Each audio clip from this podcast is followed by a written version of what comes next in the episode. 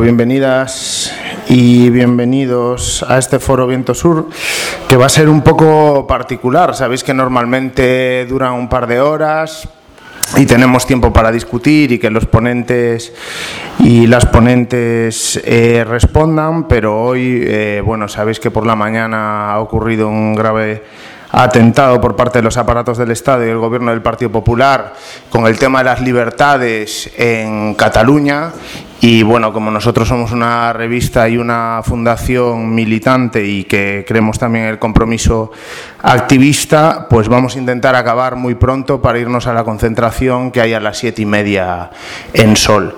Entonces tenemos eh, tres ponentes. Alessandra Fernández, diputada en Marea, se ha excusado por los mismos eh, motivos, porque sabéis que la situación política está muy acelerada. Entonces, eh, bueno, van a hacer unas ponencias que esperemos que sean breves pero contundentes, que vayan al grano y luego pues eh, nos autodisolveremos y, iremos a, protestar un poco, ¿no? Eh, entonces, bueno, va a empezar Jorge Moruno, que es sociólogo y miembro del Consejo Ciudadano de Podemos. Seguirá Raúl Camargo, que es diputado de Podemos en la Asamblea de Madrid y militante de anticapitalistas. Y cerrará Carmele Olavarrieta, que es eh, de Gure Escu Dago, que nos va a contar una experiencia muy interesante eh, por Euskal Herria. ¿no? Entonces, eh, sin más dilación, Jorge, empiezas tú. No, no, ese, ese le das al botón y que se ponga en rojo y ya está.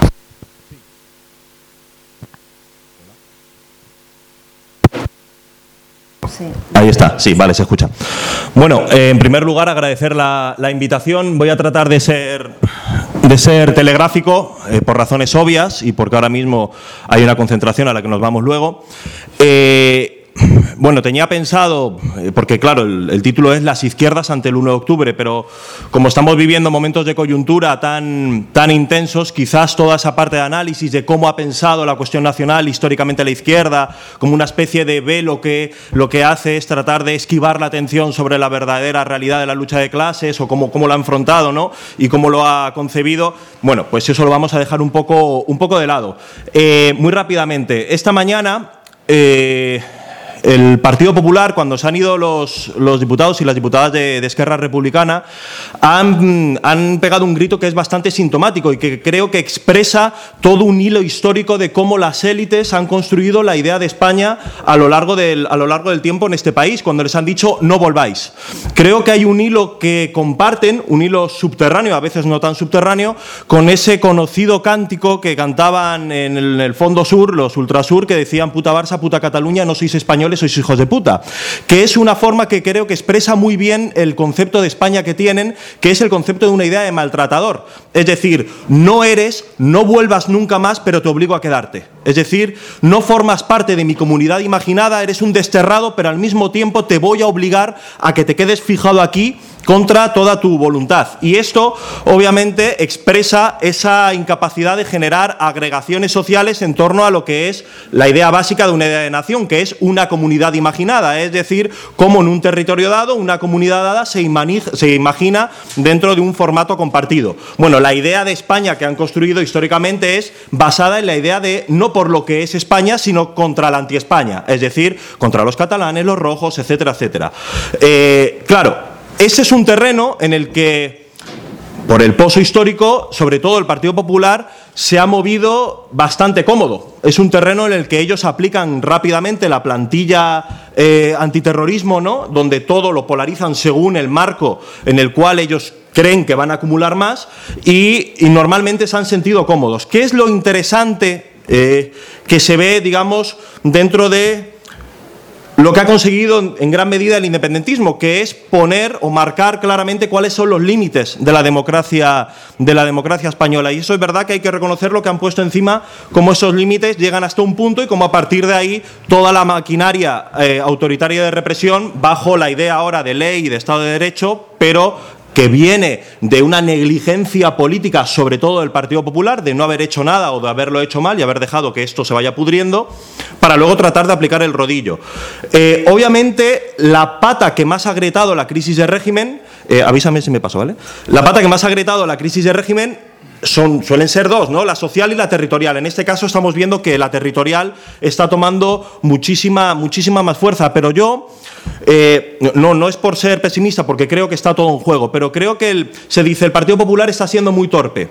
Bueno, está siendo muy torpe desde el punto de vista de quienes defendemos la democracia. Yo creo que el Partido Popular tiene muy claro desde hace tiempo qué puede llegar a pasar y qué puede hacer. Es decir, que la crisis del régimen no se tiene por qué resolver inequívocamente hacia una dirección democrática. Es decir, que la salida del, del Estado de las autonomías no tiene per se una dirección siempre democrática sino que puede tener una involución democrática y un proyecto de recentralización del Estado. Es decir, que toda esta oleada de autoritaria con el tema catalán es también una oportunidad para desarrollar un proyecto contrarrevolucionario, históricamente contrarrevolucionario, y recentralizar el Estado, que eso luego, obviamente, que aparentemente ahora al conjunto de, de, España, yo creo que la sensación general no es ni siquiera que estén en contra, es indiferencia, o al menos es lo que yo noto en, la sensación general, es decir, que no se percibe el peligro de lo que esto puede suponer como algo propio por ahora, y que creo que nuestra tarea de aquellos que estamos, en este caso en Madrid, es la de tratar de hacer de esto no una cuestión de, de solidaridad con lo que pasa ahí. Yo, para esto, yo creo que históricamente nunca ha habido movimientos de solidaridad pura, en el sentido puro, eh, si no se involucran a los propios que, se, solidarizan. Es decir, o somos capaces de generar imaginarios compartidos con lo que pasa en Cataluña, lo que puede pasar en Madrid o en Extremadura o en Andalucía, o si no, esos eh, digamos, efectos frente a la represión, la gente que sale van a salir activistas. Es decir, o generamos algún tipo de sinergia para que la persona que vive en Madrid entienda que estos ataques que se están dando en Cataluña son de algún modo la previa de lo que más tarde te puede llegar a pasar a ti, pero no desde un punto de vista racional, Creo que la mayor lección histórica que da el poema, el, sermón del pastor luterano, eh, nunca sé cómo se llama, Nietmoyer, ¿no? El de primero vinieron por los comunistas, pero yo como no lo era, creo que la gran lección histórica que da este sermón es que la gente, de manera racional, por saber que algo que está pasando mal luego me va a pasar a mí, la gente no reacciona nunca por eso. Hasta que no se ven involucrados, de hecho, el mismo pastor luterano era antisemita y anticomunista, solo reaccionó contra los nazis cuando tocaron la iglesia protestante, es decir, cuando él mismo se vio afectado por la relación eh, totalitaria del, nazismo. Con esto quiero decir que o somos capaces, al menos en esta parte donde vivimos aquí, de desplazar el foco, no tanto en la finalidad del 1O, sino el medio, más bien lo que pueda llegar a pasar en el medio de todo esto, es decir, qué proceso de movilización subjetiva, de qué posibilidades de generar un, digamos, un ciclo de movilización o de desobediencia más amplio que desborde la cuestión tal y como está y que se enfoque en una cuestión de democracia, derechos y libertades, que son las libertades, las mías, las tuyas, eh, las suyas y las nuestras. Generar ese imaginario compartido, en mi opinión, creo que es, en términos de generar procesos de solidaridad, la única manera de, construirlo. Por eso es tan importante enfocarlo no tanto como que digamos, como que Madrid se solidariza con Cataluña solo únicamente así, sino como entendiendo que esto es una cosa que nos incumbe a todos y a todas y que por lo tanto tenemos que defender como propio no la opción independentista, porque es profundamente legítimo tener otro tipo de proyectos políticos. Uno puede pensar que España puede ser reformable y alguien puede pensar que no. Y da igual que el resultado final eh, se discrepe, lo que importa es en coincidir en el método de la resolución democrática. Y creo que ahí se pueden encontrar sensibilidades dispares y distintas donde no hace falta que estemos de acuerdo en todo para estar de acuerdo en lo, fundamental.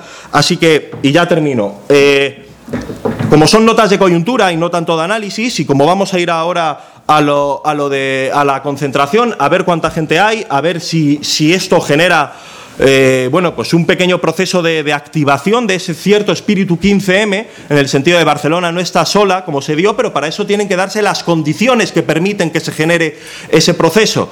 Y ahí yo creo que desde aquí yo lo hablo con, algunos amigos que son, que son independentistas y lo entienden desde el punto de vista de quien actúa desde un, digamos, un locus de enunciación distinta, desde, una, desde un punto de vista que habla de una situación distinta, que es, creo que aquí la manera en la cual podemos convencer a las dos sensaciones generales que creo que, hay en el conjunto de la población española, que es o gente que, le parece bien lo que está haciendo el gobierno, que están poniendo orden, Es decir, no les preocupa que aquellos que hablan de democracia, de la ley, de golpe de Estado, sean los mismos que desprecian la primera, se salta la segunda y nunca condenaron el primero. Eso parece no importarles, ¿no? que el Partido Popular sea el gran garante de la, de la democracia. Pero luego hay otro gran sector, y ahí la crisis del régimen en ese sentido es el, el, Partido Socialista, las contradicciones que tiene, que no le gusta nada todo esto que entiende de nacionalismo, de tal, pero le genera una profunda rabia que el Partido Popular se esté apropiando de esto. Creo que ahí tenemos que pensar y jugar de alguna manera y traducirlo de algún modo en la cual...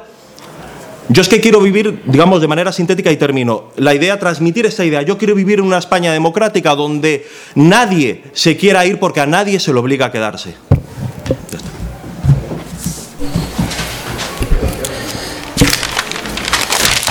Bueno, muchas gracias a las compañeras y compañeros de Viento Sur por invitarme.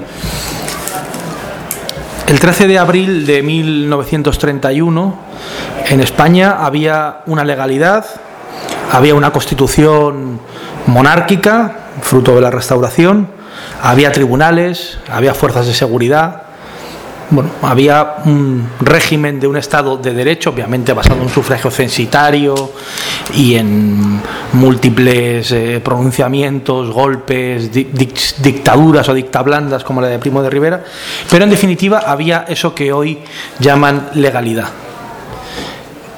El 14 de abril hubo unas elecciones municipales, unas elecciones municipales, municipales, en las que las fuerzas monárquicas fueron derrotadas de forma abrumadora y ese mismo día se proclamó la Segunda República en la Puerta del Sol, colgando la bandera y toda la legalidad eh, monárquica cayó como un castillo de naipes, se hizo otra constitución más avanzada, bastante más avanzada que la que había, que es verdad que el, reconocimiento de la cuestión nacional también lo dejó de lado, ¿no? o sea, esa fue una de sus grandes carencias, pero que mediante una movilización popular, y en este caso originada por una consulta electoral, acabó con toda una legalidad que parecía inmutable, con el turnismo, eh, la monarquía de los Borbones que llevaban 300 años en este país y tuvo que irse corriendo. ¿Qué quiere decir? Los grandes procesos históricos de movilización son los que acaban produciendo los grandes cambios.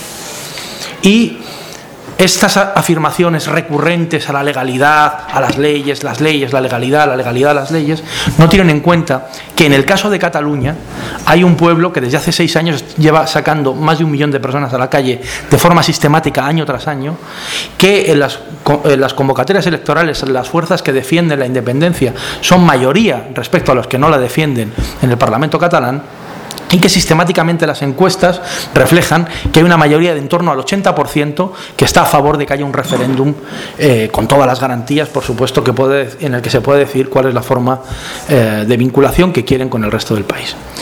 Esto lo quiero decir porque no es una fatalidad que las garantías y, y que las leyes y que los tribunales tengan que ser así para siempre. Eso se puede cambiar, pero de la forma en la que hicieron la Constitución española en el año 1978, es imposible cambiarla. Es una constitución que es intangible. Se hizo para que, no se, para que no pudiera ser modificada en sus aspectos fundamentales.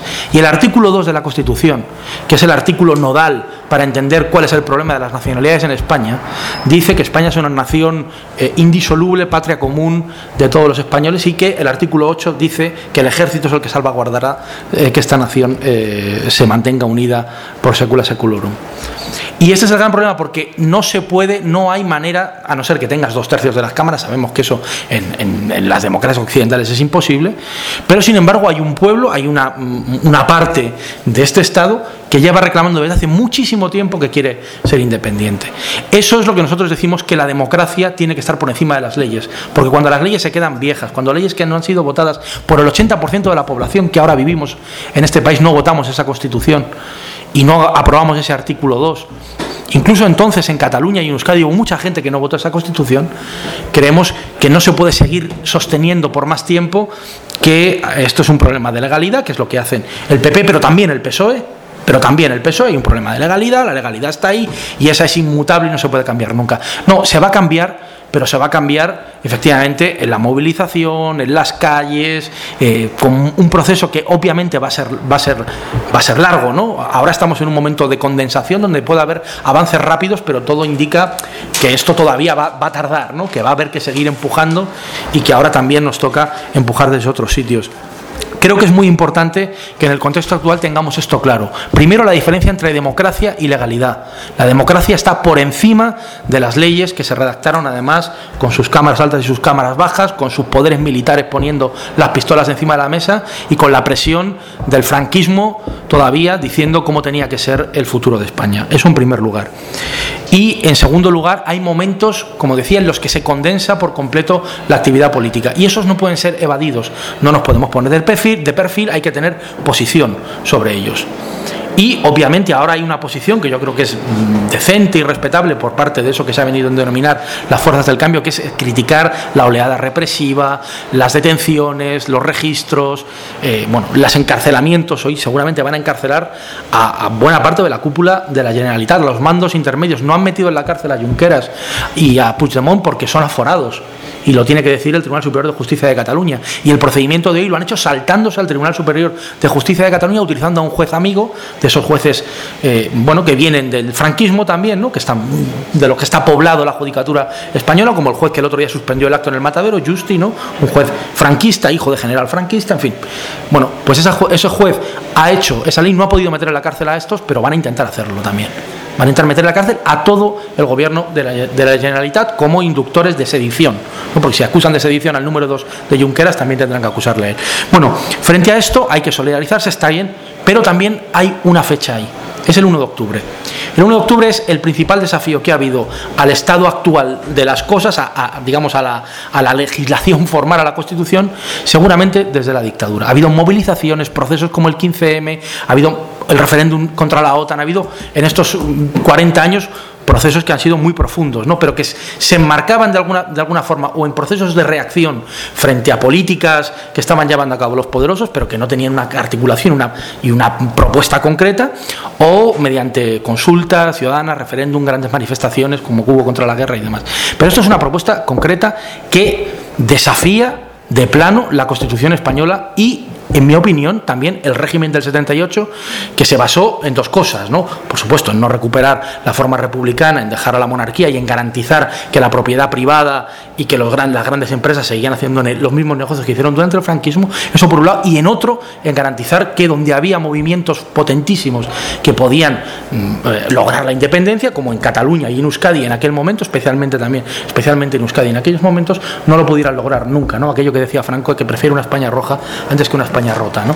Eso es el punto, por tanto estamos hablando de puntos centrales de cómo se conformó este régimen. Eso es difícil decirlo en Madrid, pero hay que decirlo, hay que decirlo. Y la apertura, la apertura, la ruptura, la apertura de ese candado que encierra la Constitución del 78, aunque sea con la cuestión catalana, puede derivar y debería derivar en la apertura también de procesos constituyentes en el conjunto del país que nos ayudarán a cambiar esta legalidad en la que los poderosos, los de arriba, eh, tienen un aliado eh, imprescindible para seguir haciendo lo que llevan haciendo durante 30 años, robando eh, a manos llenas, ¿no? El PP, pero recordemos también cuál fue la corrupción del PSOE en su día, en definitiva, para abrir el candado del régimen.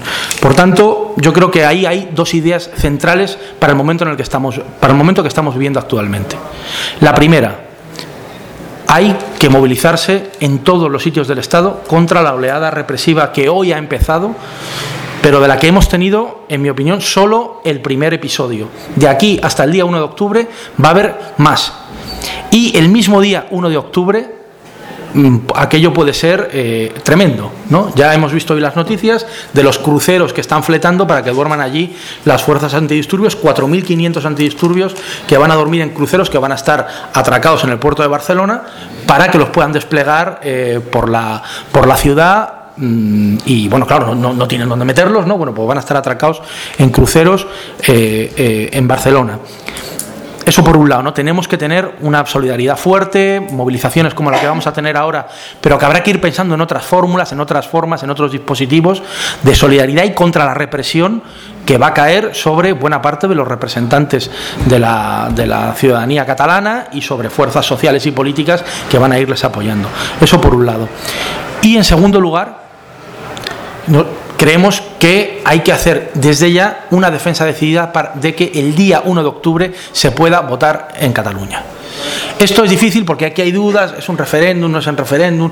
Bueno, aquel día reconozcámoslo, va a ser difícil por el aparato represivo que se va a desplegar allí, que pueda haber un referéndum en condiciones normales. Pero de la movilización de cara al 1 de octubre y de que la gente crea y desafíe la prohibición para votar el 1 de octubre, depende que luego o más adelante o cuando sea pueda abrir, pueda haber verdaderamente un proceso de mm, ruptura, de, mm, en el que haya todas las garantías. es decir, no diciendo que el 1 de octubre no es una consulta, se va a llegar en mejores condiciones al 2 de octubre. No, es al contrario. Si el 1 de octubre es una gran movilización donde hay millones de personas que van a votar o que intentan ir a votar o que desafíen la prohibición de ir a votar, porque va a estar prohibido, obviamente, ¿no? por lo que estamos viendo, será mucho más fácil que posteriormente se abra un proceso, sea el que sea, que pueda desafiar esa prohibición y que sea desobediente. Nosotros creemos que ha llegado el momento de la desobediencia, es decir, no esto de hay que pactar un referéndum eh, eh, con el Estado, pero si es que el Partido Popular lleva 10 años oponiéndose a cualquier pacto, es que han utilizado el Tribunal Constitucional para hacer sentencias contra un estatut que ya estaba rebajadísimo, ¿no? Que era y que habían aceptado los partidos, es que Republicana, Convergencia Unión, lo habían aceptado ese estatut y el Tribunal Constitucional, el Tribunal Constitucional lo tumbó. Es decir, no hay la alternativa federalista esa no, existe, el Tribunal Constitucional se la cargó. ¿no? El propio Tribunal Constitucional reconocido en la Constitución española. Por tanto, ahora estamos en un momento en el que hay que ser, en mi opinión, claros, en el que es más fácil llegar a otra gente del Estado en la que antes esta cuestión era vista como una, pues eso, como algo absolutamente eh, marginal y de locos casi, ¿no? Pero es más fácil explicar cuáles son las complicidades del Partido Popular con el régimen franquista, por qué un Partido Popular corrupto en su raíz proviene de aquella raíz y por qué entonces se negaron derechos democráticos a pueblos que hoy lo siguen exigiendo y lo siguen exigiendo cada vez con más fuerza o cada vez con más fuerza, tanto en las calles como en las instituciones. Así es que, bueno, ese es el resumen, ¿no? Defensa de las libertades, ir y organizar movilizaciones y también, en nuestra opinión, defensa del 1 de octubre como un referéndum en el que la gente tiene que tener, tiene que tener derecho a poder ir a votar. Muchas gracias. Bueno, Arrazaldeón, eh, buenas tardes. Eh, yo en realidad eh, vengo de un movimiento ciudadano. Yo veo el cartel, lo que es de, el cartel de hoy, ¿no? Y al final yo pertenezco a un movimiento ciudadano que se llama Gurescudago, no sé si habéis oído hablar. Es un movimiento ciudadano plural transversal, diverso donde los haya, eh, a favor del derecho a decidir de, Euskal Herria. ¿eh? Es un movimiento que surgió en el año 2014. Entonces sí que lo tengo que hacer un poquito contextualizar, pues para que entendáis un poco, bueno, qué papel estamos jugando ahora también con, esto que está pasando en Cataluña, ¿no? Eh, y para que veáis también cómo lo estamos sintiendo desde allí. bueno, en realidad Gure Escudago pues nació en, en 2014 con un reto concreto. Eh, y con tres premisas básicas. Somos un pueblo, tenemos derecho a decidir y es la hora de la ciudadanía. ¿eh? Esos fueron los tres principios ¿eh? con, los que, con los que partió su andadura. Y lo que pusimos sobre la mesa era un reto de hacer una cadena humana para un poco ver qué fuerza tenía, ¿no? qué fuerza teníamos este tema, o sea, se acababa, ETA había cesado su actividad armada, ¿no?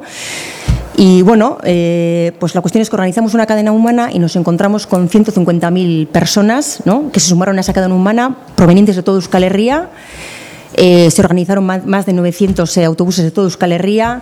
Sorpresivamente se organizaron en pueblos, ¿no? Dinámicas espontáneas, ¿no? un montón de grupos, ¿no?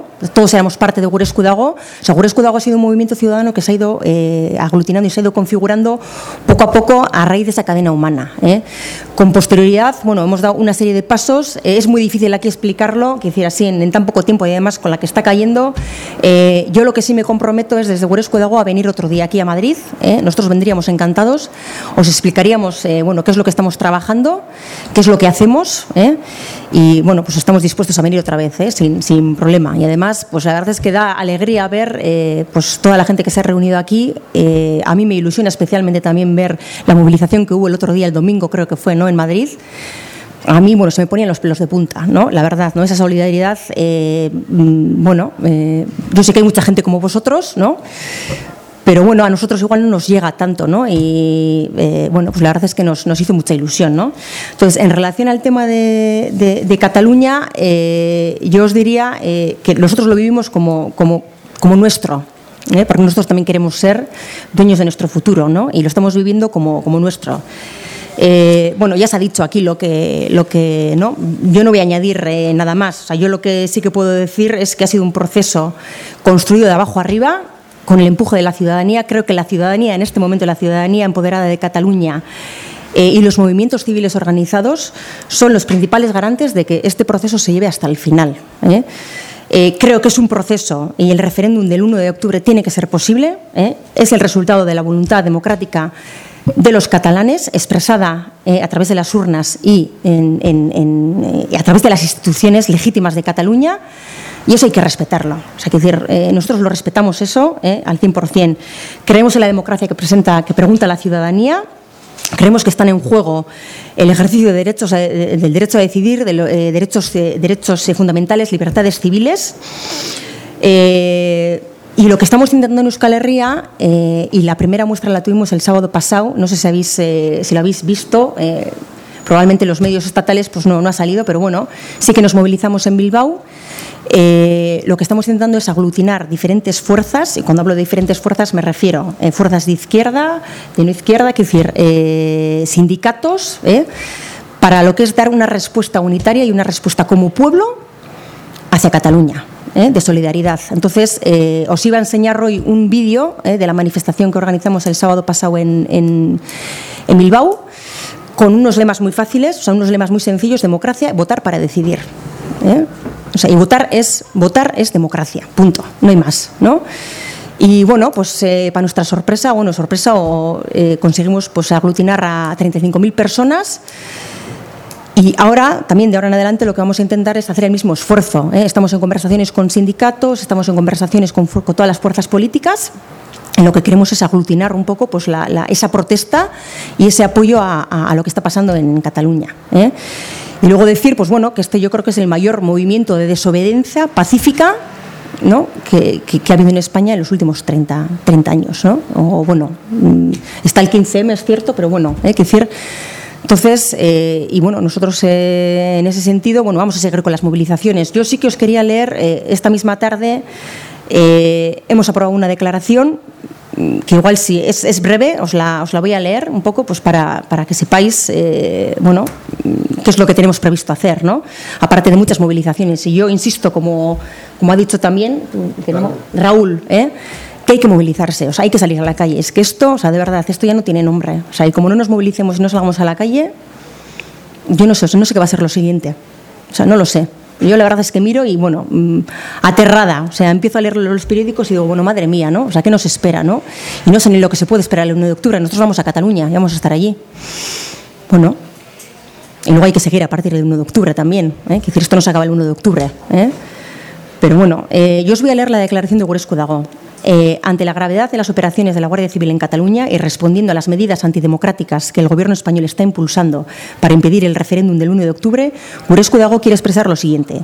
Estamos muy preocupados con la intervención del Estado español en Cataluña y denunciamos firmemente los últimos acontecimientos, las detenciones de los 14 cargos de la Generalitat y los registros y las persecuciones policiales y judiciales constantes. De facto, Cataluña está en un estado de excepción, en el que se están violando masivamente los derechos civiles y políticos. Creemos que lo que está sucediendo es alarmante e inaceptable. Es hora de decir basta. Ratificamos que el referéndum del 1 de octubre es una herramienta democrática para responder a la voluntad mayoritaria de la ciudadanía catalana y que, por tanto, debe ser posible. Ensalzamos la valentía de las y los catalanes a favor de la democracia y los derechos civiles y corroboramos que seguirán teniendo nuestro total apoyo y ayuda de cara al 1 de octubre, también a partir del 2 de octubre. El sábado, se refiere a la manifestación, a la movilización que hicimos el sábado pasado en, Bilbao, el sábado fuimos miles las personas que llenamos las calles de Bilbao en defensa de la democracia y el derecho a decidir y en contra de cualquier medida autoritaria y demofóbica. Viendo la gravedad de la situación, Gurescu Dago considera imprescindible seguir dando una respuesta unitaria desde Euskal Herria y pedimos a las ciudadanas y ciudadanos que sean conscientes de la necesidad de movilizarnos y que estén atentos a las convocatorias de los días siguientes. Entonces, bueno, pues eh, también nosotros estamos lo que es eh, articulando un, movimiento de, denuncia y de, solidaridad con Cataluña. Y no sé, yo sí, o sea, es que es que